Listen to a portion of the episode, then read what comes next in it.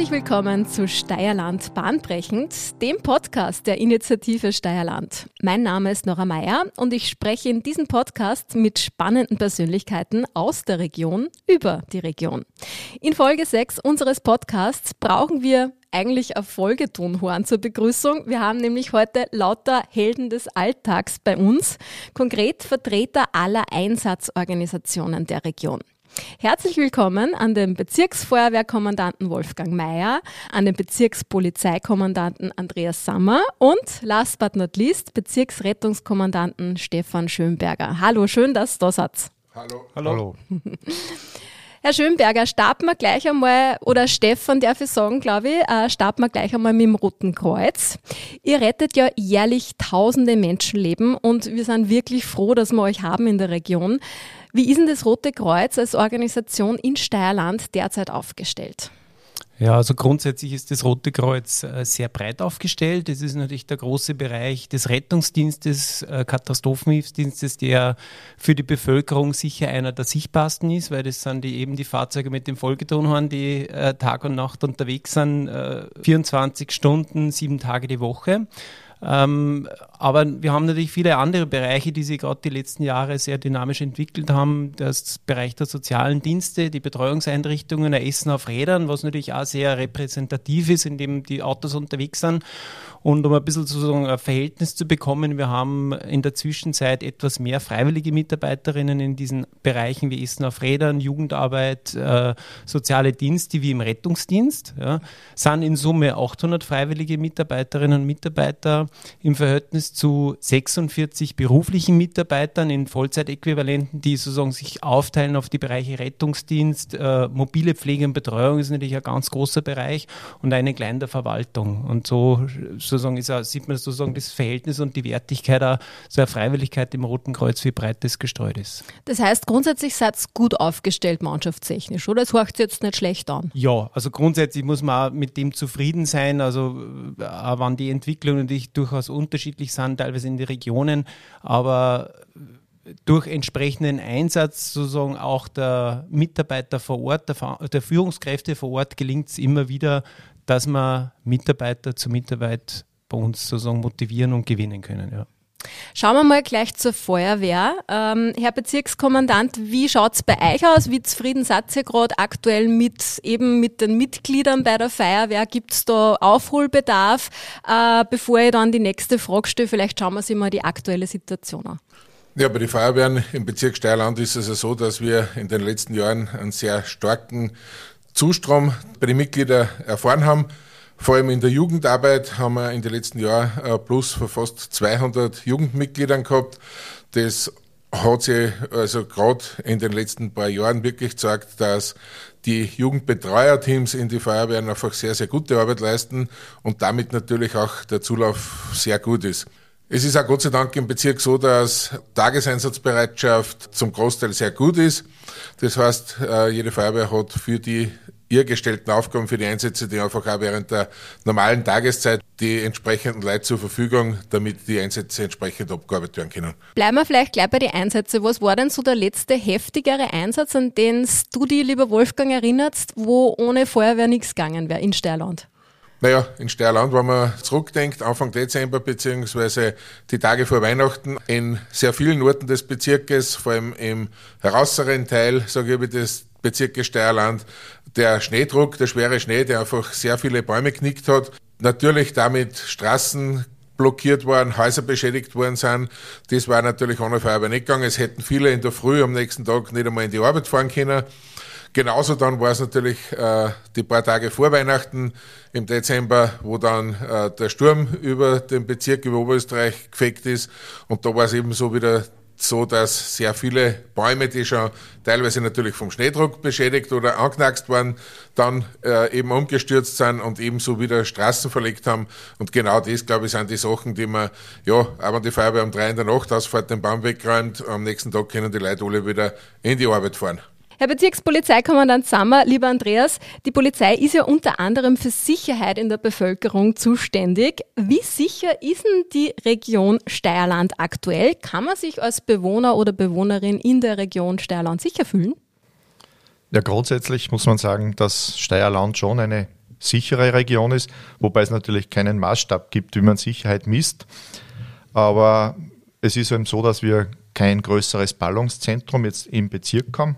Steierstadt ist ja eigenständig und äh, sehr viel ländliche Gegend und da ist halt schon naturgemäß jetzt etwas ruhiger und sicherer als in Ballungszentren.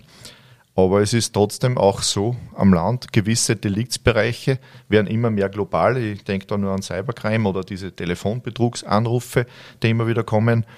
Die kann natürlich, das kann natürlich jeden treffen, genauso äh, im Land wie in der Stadt. Für uns ist da eben wichtig, dass äh, jeder ein gewisses Maß an Eigenverantwortung hat und auch ein gewisses Maß an Prävention für sich selbst schon vorsorgt. Und äh, wir unterstützen da die Bevölkerung oder wann Interessenten sind, gerne auch von der Polizei her. Jetzt habe ich ja die anderen zwei Herren auch gerade gefragt, wie es um den Nachwuchs oder um die Mannschaft generell bestellt ist. Wie schaut es denn da bei der Polizei Steierland aus? Seid ihr zufrieden mit der Mannschaft, die es gerade habt? Können es mehr Polizisten sein? Seid ihr auf der Suche? Also mehr konnten es natürlich immer sein, ja. Aber grundsätzlich sind wir fast auf dem systemisierten Personalstand, wie das bei uns heißt. Wir haben noch ganz wenige Stellen derzeit unbesetzt und hoffen aber, dass im Zuge der Ausmusterungen in den nächsten Jahren wieder entsprechend auch Personal nachkommt. Der Andrang oder ich sage mal das Interesse am Polizeiberuf merken wir wird jetzt wieder größer. Es hat Zeiten gegeben, wo schwer Bewerber zu finden waren, aber in letzter Zeit werden die Kurse auch wieder äh, mit voller Stärke befüllt und ja, und die sind dann zwei Jahre in der Ausbildung und dann haben wir sie außen zur Verfügung. Vielleicht, weil wir gerade noch vom Nachwuchs sprechen, vielleicht Frage an alle, wie schaut es denn mit ich meine, Rettung ist eh eher neutral, aber Feuerwehr, Polizei ist immer eher so ein Thema, ja, wie viele Frauen sind da dabei? Wie schaut's denn da aktuell gerade aus? Gibt's Interesse auch aus der weiblichen Bevölkerung mehr? Spürt man das? Also für die Polizei kann ich sagen, dass das fast 50 zu 50 ist in den okay. Kursen. Das Interesse bei den nachkommenden Kolleginnen und Kollegen. Und äh, im Bezirk werden es, ja, ich, ich weiß jetzt die Prozentzahl nicht auswendig, aber es werden immer mehr. Wir haben auf jedem Posten schon fast auch, auch Frauen in entsprechender Anzahl. Also in Gasten zum Beispiel sind es inzwischen acht. Mhm. Ja, super. Wie schaut es bei der Feuerwehr aus? Ja, bei der Feuerwehr ist es so, dass wir äh, gerade im Bereich der Jugend schon fast 50 Prozent Mädchen haben. Super. Das hat in den letzten Jahren sehr starken Zuspruch gehabt. Äh, in der Aktivmannschaft ist natürlich klar, da sind die Generationen erst so, sagen wir mal, bis 30 bis 40 Jahre maximal, weil früher eigentlich bei keiner einzigen Feuerwehr Frauen dabei waren. Aber da sind wir natürlich stetig im Steigen. Das heißt, da sind wir jetzt irgendwo bei, ja, sagen wir zwischen 10 und 15 Prozent, was wir aktive Mannschaft haben. Äh, es gibt da in nächster Zeit wieder eine Werbekampagne, damit wir wieder Frauen zu der Feuerwehr gewinnen auch eben in älteren Schichten oder als Quereinsteigerinnen, weil wir eben für jeden äh, Möglichkeit haben, dass er da mithilft. Wunderbar. Damit alles rund läuft, braucht es ja im Katastrophenfall natürlich eine gute Zusammenarbeit unter den jeweiligen Organisationen. Frage an alle, wie gut funktioniert denn das Teamwork eurer Meinung nach in der Region, Stefan? Aus meiner Einschätzung heraus funktioniert es wirklich sehr gut, äh, weil wir an regelmäßigen, intensiven Austausch pflegen auf der persönlichen Ebene. Und äh, ist völlig selbstverständlich ist auch in die Planungen, äh, sei es bei Konzepten, ich denke jetzt gerade an das Thema Blackout, was gestern bei der Abstimmung gegeben hat oder vorgestern, äh, beziehungsweise auch in Übungsszenarien, wo man wirklich äh, im Vorfeld sozusagen einbindet und was gemeinsam macht. Und ich denke zum Beispiel jetzt an die äh, letzten Sommer an unsere 24-Stunden-Übung, wo wir nämlich alle drei mit großen Parts vertreten waren im Portal draußen. Ähm, da merkt man einfach, dass das funktioniert, dass da nicht jeder sozusagen seinen Bereich plant und sagt, das habe ich beieinander und damit ist es in Ordnung, sondern immer sozusagen die anderen mitnimmt und mitdenkt und das zeichnet das, glaube ich, die Region da aus. Dann habe ich noch eine Frage an euch alle. Ähm, wie hat sich denn die Rolle verändert, nämlich eben von Roten Kreuz, von Feuerwehr, von der Polizei, eben in der Region Steierland im Laufe der Jahre, weil natürlich die Krisen ein bisschen anders werden. Es werden mehr heftigere Einsätze durch den Klimawandel. Wir haben Covid-19 gehabt, wo natürlich das Rote Kreuz besonders gefordert war. Äh, was sind denn da so die Erfahrungen in den letzten Jahren gewesen? Wie, wie viel anders ist die Arbeit geworden? Wolfgang. Naja Die Arbeit hat sich vor allem einmal dahingehend verändert, dass sehr viel heftige, kurzfristige Geschichten sind. Mhm. Nicht mehr so, wie es früher oft war, dass man, was weiß ich, über längere Zeitraum einfach die Einsätze gehabt hat. Was natürlich dazu kommt, sind eben genau diese oder also punktuelle Einsätze, punktuelle Überflutungen, wie man es in den letzten Jahren gehabt hat, punktuelle Hagelunwetter, wie es vor ein paar Jahren im Mühlviertel war, in ein paar Orte, da ist wirklich nur ein Strich über vier, fünf Gemeinden ist dieses Unwetter drüber gezogen. Dort war es aber so, dass natürlich dann die Einsatzkräfte massiv gefordert waren und so verlagert sich halt das Ganze. Früher ist es halt so gewesen, wenn eine Überflutung war oder ein Unwetter war, dann ist das meist über ganz Österreich hingezogen. Jetzt geht es über mehr auf so Streifen, so kleinere Flächen hin. Mhm. Vielleicht bleiben wir noch schnell bei dann Corona. Äh, Stefan, eben was hat sich da in den letzten Jahren oder was war da das Intensivste, an was du erinnern kannst? Ja, das Intensivste war sicher die Zeit des ersten Lockdowns mit einer großen Unsicherheit auf allen Seiten. Und wenn ich so zurückblicke, da haben wir noch Statistiken geführt. Ähm, da ist dann der, auf einmal war der Tag da, wo der erste Fall in Steierland war und dann war vielleicht zwei, drei Tage später der zweite Fall. Und äh, wir haben da sozusagen jeden Tag hingepippert, was kommt noch. Und dann, ich kann mich noch erinnern, da war dann die höchste Zahl, glaube ich mal, 100 oder 120 äh, sozusagen nachweislich Infizierte. Wenn man das dann verglichen hat, was dann im Herbst drauf los war, äh, wie gesagt, andere das, Relation, genau, ganz oder? andere Relation. Ja. Ähm, was sicher sie verändert hat durch diesen, gerade durch diesen Covid-Einsatz, äh, der Fokus trotzdem mehr in die Prävention gehen. Also wir sind es eh immer gewohnt, in, grundsätzlich glaube ich in allen Bereichen so immer zu reagieren. Das, was daherkommt, das arbeiten wir ab. Aber auch organisationsintern viel besser auf solche Szenarien vorzubereiten, eben Planungen zu machen, materielle Vorhaltungen zu machen. Also da hat sich schon einiges getan, weil man eben gesehen hat in der Pandemie, dass man einfach innerhalb kürzester Zeit an die Grenzen kommt. Also wenn man sich überlegt, dass man Masken sozusagen einzeln ausgegeben hat, an Anzüge äh, geschaut hat, wo, dass man ja kein zu viel aufbraucht. Ähm, da hat man mal gemerkt, und das war man nie gewohnt. Das war immer klar, es ist alles verfügbar auf die Stunde und da war auf einmal dann klar, dass das so auf Dauer nicht funktionieren wird. Mhm. Und das ist, glaube ich, das, der große Change bei uns in der Organisation, dass man dort wesentlich in die Zukunft denkt äh, und auch entsprechende Rück- und Vorhaltungen schafft. Ja. Schauen wir nun zur Polizei. Äh, Andreas, du hast vorhin schon angesprochen, natürlich hat es sich auch verändert bei euch, die Arbeit im Sinne eben, du hast gesagt, die Cyberkriminalität ist mehr geworden. Ist das der einzige Punkt, wo du sagst, da hat sich eure Rolle auch als Polizei vielleicht dahingehend ein bisschen verändert, dass man da mehr einen Fokus auch drauf hat? Oder wie hast du Corona äh, aus Sicht der Polizei miterlebt? Hat sich da eure Rolle auch verändert? Ja, das war sicher eine Zeit, wo sich die Rolle verändert hatte, hätte ich jetzt einmal gesagt. Inzwischen ist es ja, ja nicht mehr so in den Köpfen. Mhm. Also es normalisiert sich unter Anführungszeichen jetzt die Arbeit wieder. Aber für zwei Jahre war das sicher sehr stark verändert, weil wir eben ganz andere Aufgaben zu machen hatten. Wir hatten die Quarantänekontrollen, wo jeder noch weiß. Wir haben die Maskenpflichten kontrollieren müssen bis zu den äh, Geschäfte und, und ob der Lockdown eingehalten wird und solche Sachen. Also da war ein starker Rückgang speziell in der Anfangsphase einmal beim Straßenverkehr, da hat es ja auf die Straßen war, war quasi leergefegt.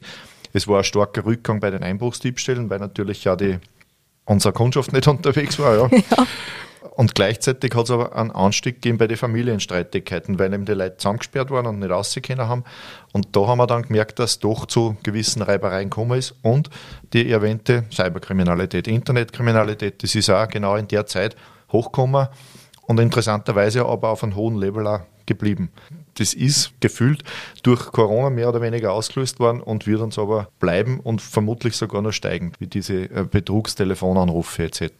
Frage wieder an alle. Ähm, könnt einen Einsatz schildern, der besonders herausfordernd war äh, für euch? Könnt ihr euch da an irgendwas erinnern? Vielleicht aus der letzten Zeit, kann aber auch schon ein paar Jahre her sein, was euch besonders im Gedächtnis geblieben ist? Stefan vom Roten Kreuzhaus? Ja, also mir äh, fällt da spontan äh, Einsatz gemeinsam mit der Polizei vom, vom Sommer da in der Region ein, wo man wirklich äh, gemerkt hat, sozusagen, jeder, jeder hat seine Rolle, jeder bringt seine Expertise ein, was auch in dem Fall absolut notwendig war.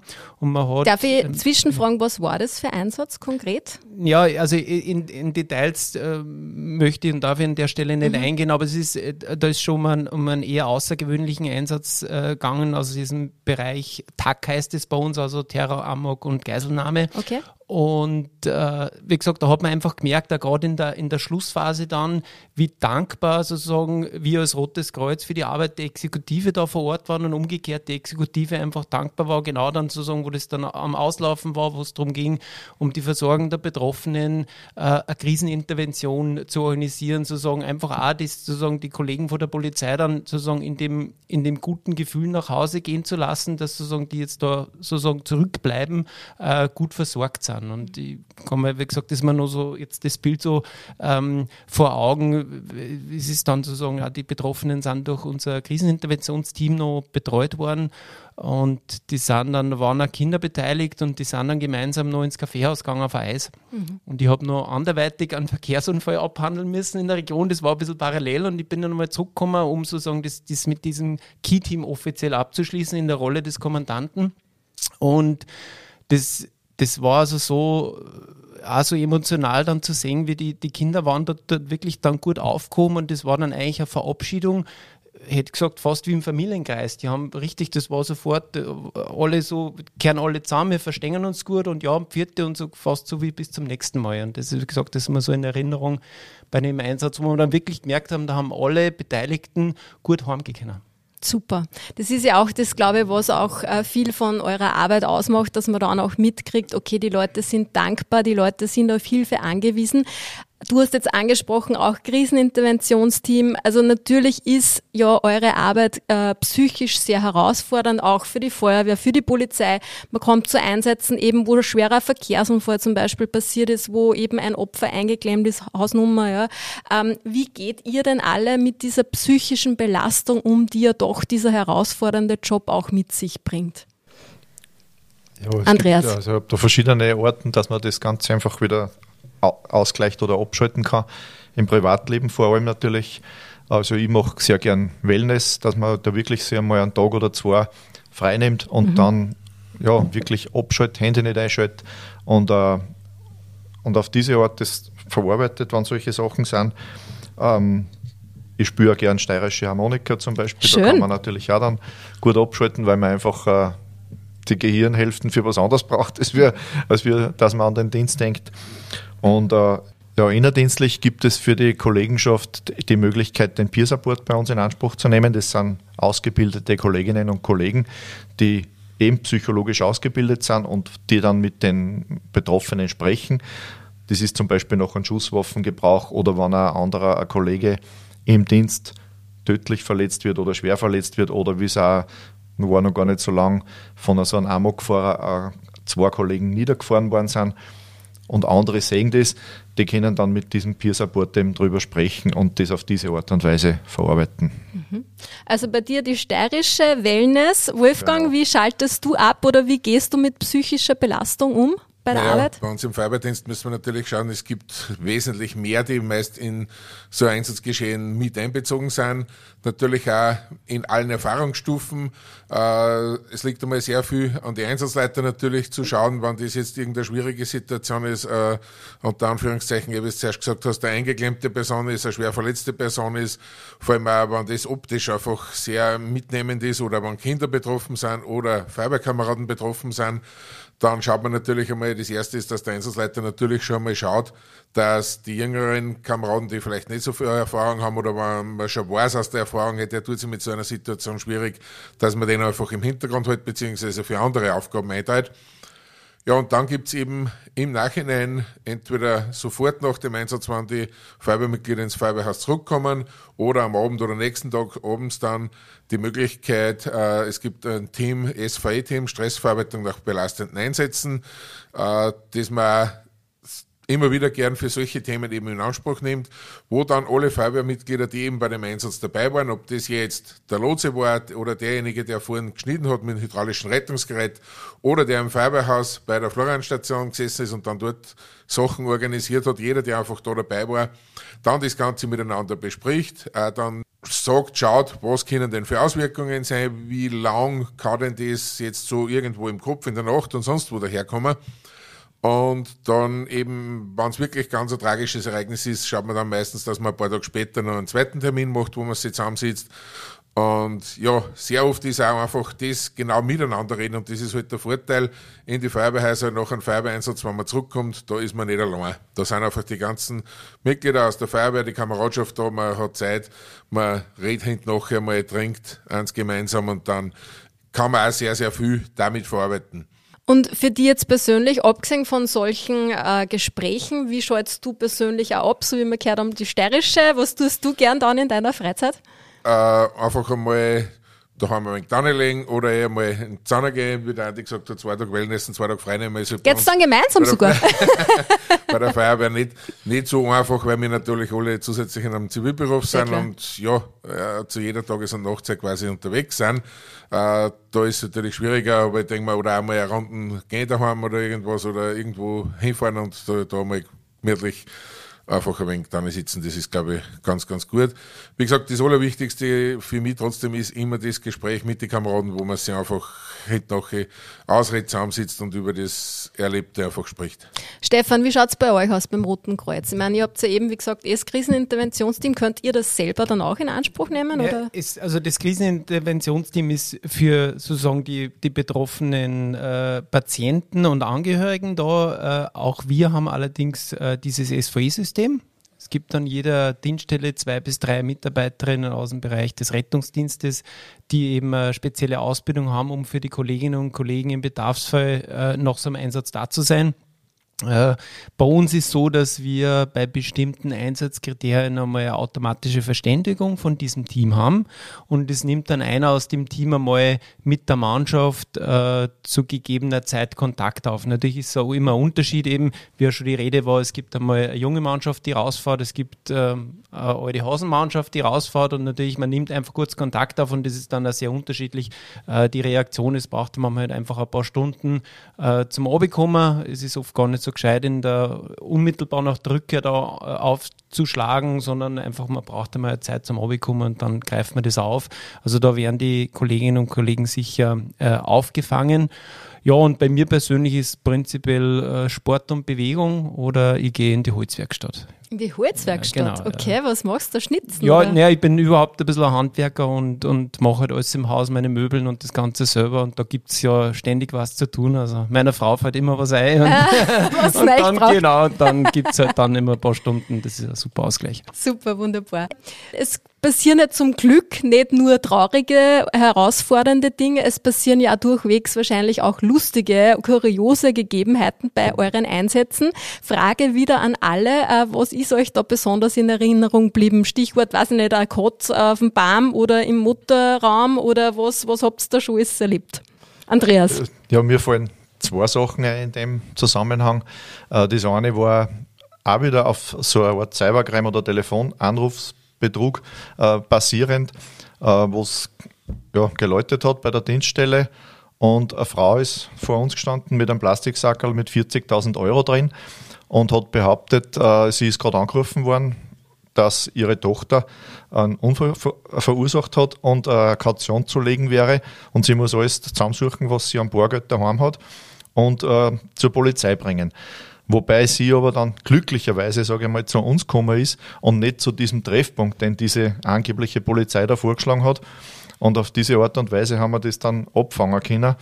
Äh, sie hat aber bis zum Schluss der Einvernahme nicht geglaubt, dass sie nicht mit ihrer Tochter gesprochen hat, weil während dieses Betrugsanrufes ist ihr vorgegaukelt worden, dass ihre Tochter im, im Hintergrund ist und, und weint und das Telefon dann hat sogar genommen hat und sie hat dann eben eine gesagt, Mama, die, sie haben mich festgenommen und also lauter so Sachen.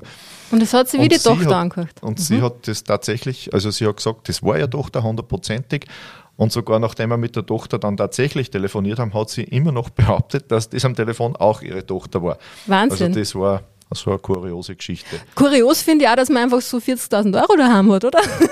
Die ja. haben wir schnell mal zusammengerotzt.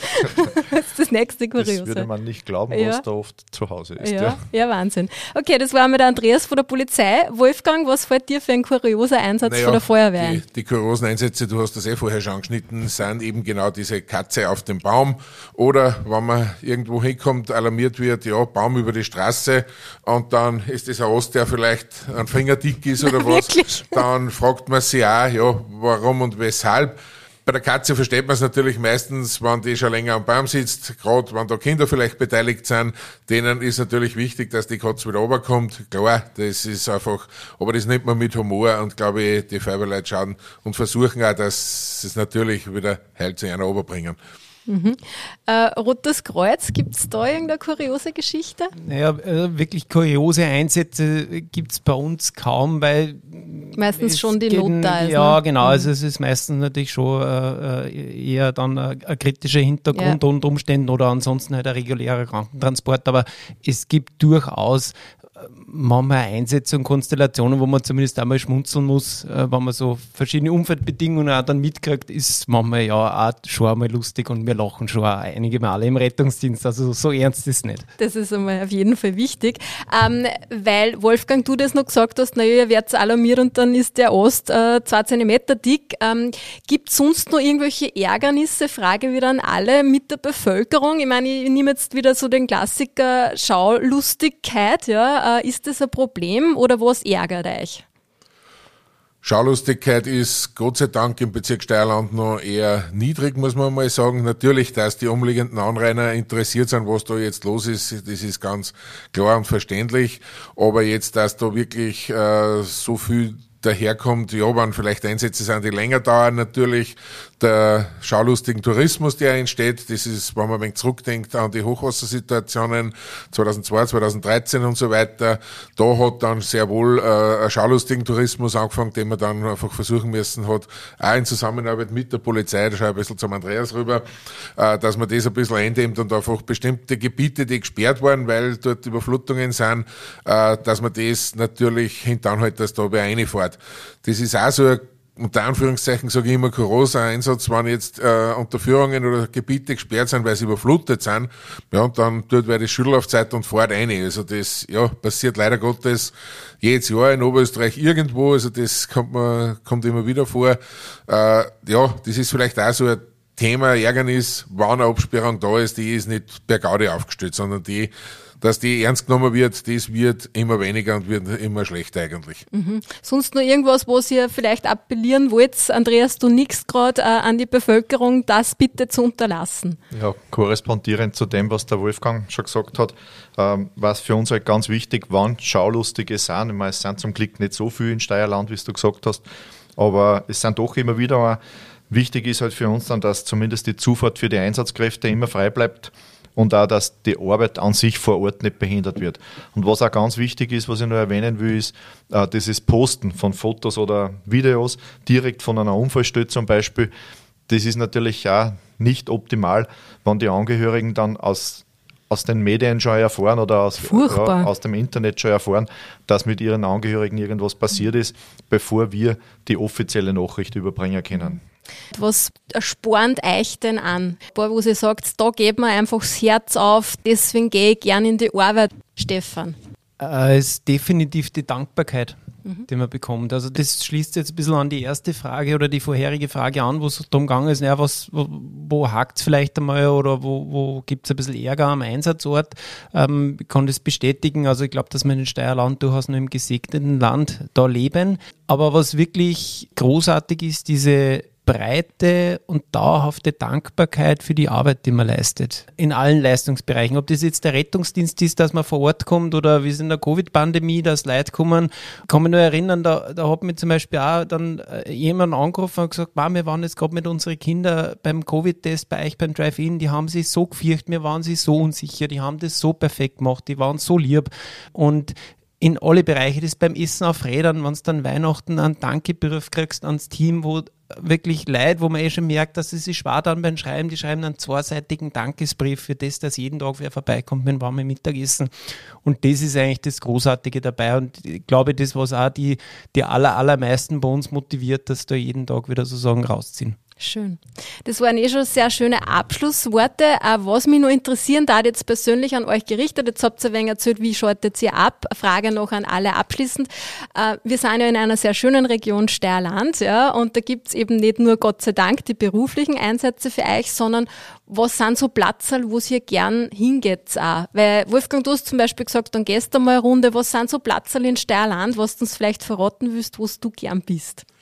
Naja, einerseits natürlich einmal meine Heimatgemeinde in Oschach einfach, da einfach rundherum entlang der Steier natürlich gibt's sehr viele Möglichkeiten, dass man einfach geht, aber auch natürlich gibt's dann die andere Richtung, das ins Ensteine, da denke ich wieder an den Heiligenstein in Gaflenz, da ist einfach ganz, ganz eine gemütliche Geschichte oben. Und da zieht es mir auch immer wieder auf und das ist einfach ganz gemütlich und man kann sich auch ein bisschen einteilen, je nachdem, wie weit man gehen will, ob man von Gauflens vom Ort weggehen will oder weil es halt einmal nicht so schön ist oder weil man nicht so viel Zeit investiert oder weil man nicht so gut drauf ist, dass man mal nur kürzer geht, das lässt sich einfach da alles ganz, ganz gemütlich einteilen. Andreas, vielleicht ein Tipp von dir an die Hörer. Wo, wo bist du gern unterwegs in also Steierland? Ich gehe gerne auf die Dammberg wartet oder zum Beispiel am, am Glasenberg. Ja, und natürlich zum Wellness passend die Therme in Bad Hall. Da bin ich auch sehr gern. Die ist natürlich aufgelegt, gell? Stefan, wie schaut es bei dir aus? Ja, ich bin ja wohnhaft in Gaflenz, also ich bin natürlich auch immer wieder mal im Heiligen Stein und auf die umliegenden Berge und wo ich halt besonders gern bin, ist eigentlich auf der Lindermauer. Das ist sozusagen mein, mein Lieblingsplatz, weil da ist erstens schon super schön zum Aufgehen und da oben der Ausblick dann, das ist wirklich grandios, ja. Okay, das sind dann wertvolle Tipps für die Hörer jetzt auch für den Frühling in der Region Steierland. Ich sage vielen Dank an euch alle für dieses sehr interessante und spannende Gespräch und vor allem auch für die spannenden Einblicke in eure tägliche Arbeit, in euren Alltag. Wenn ihr da draußen Fragen habt an das Rote Kreuz Steierland, an die Polizei Steierland oder die Feuerwehr Steierland oder natürlich an unsere Initiative, die Kontaktdaten findet ihr wie immer in den Show Notes. Die nächste Folge unseres bahnbrechend Podcasts gibt's in einem Monat. So long, rock on!